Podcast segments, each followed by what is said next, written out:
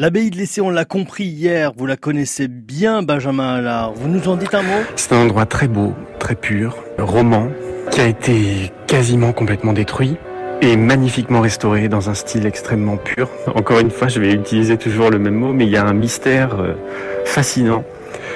Mais euh, je dirais que les mystères les plus passionnants, c'est justement de savoir mais qu'est-ce qui se passe pour que ce soit aussi beau? Pourquoi c'est beau? Pourquoi est-ce qu'on sent quelque chose en particulier? Pourquoi est-ce qu'on y entre Pourquoi est-ce qu'on fait le tour? Pourquoi est-ce qu'à un moment donné on s'assoit en plein milieu et puis on pense juste au présent? Il y a un très bel orgue. Euh, il faut essayer de découvrir l'instrument comme une personne, partir de cette proposition, de ce qu'est cette œuvre d'art qu'est l'instrument, dialoguer avec elle. Donc il ne faut pas chercher non plus à trop lui imposer quelque chose. C'est comme dans les rapports humains. Si vous imposez trop quelque chose à quelqu'un, au bout d'un moment, il va s'en aller, il va avoir peur, il va plus être lui-même. C'est un instrument qui est fait de matériaux euh, assez simples, hein, euh, mais nobles, hein, du bois, du métal. Pour lui donner vie, euh, c'est presque alchimique. Il faut, il faut bien le traiter. Il faut le traiter avec une certaine bonne énergie.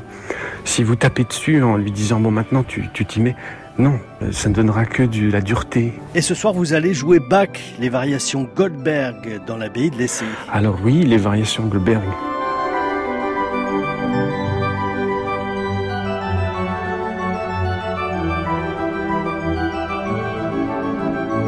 Série de 30 variations encadrées par euh, une aria. Une aria, c'est une petite pièce qu'on pourrait appeler air, un air. C'est une pièce qui est très chère à Bach.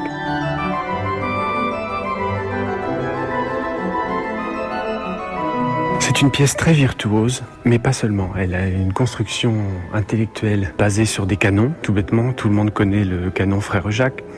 Eh bien là, Bach utilise au cours de l'œuvre le canon qu'il développe euh, quasiment à l'infini. C'est une construction très complexe. Il faut l'apprivoiser. C'est un peu comme un instrument. C'est une œuvre qu'il faut à la fois pour l'auditeur et à la fois pour la personne qui la joue. Une fois ne suffit pas. Il faut essayer de comprendre comment elle est construite. C'est la même chose pour toutes les œuvres d'art. En voyant une fois un tableau ou en lisant une fois un texte, vous ne pourrez pas tout avoir saisi.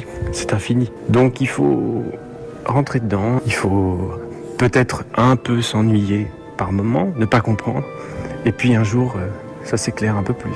Ou pas, mais l'essentiel c'est de continuer et de chercher.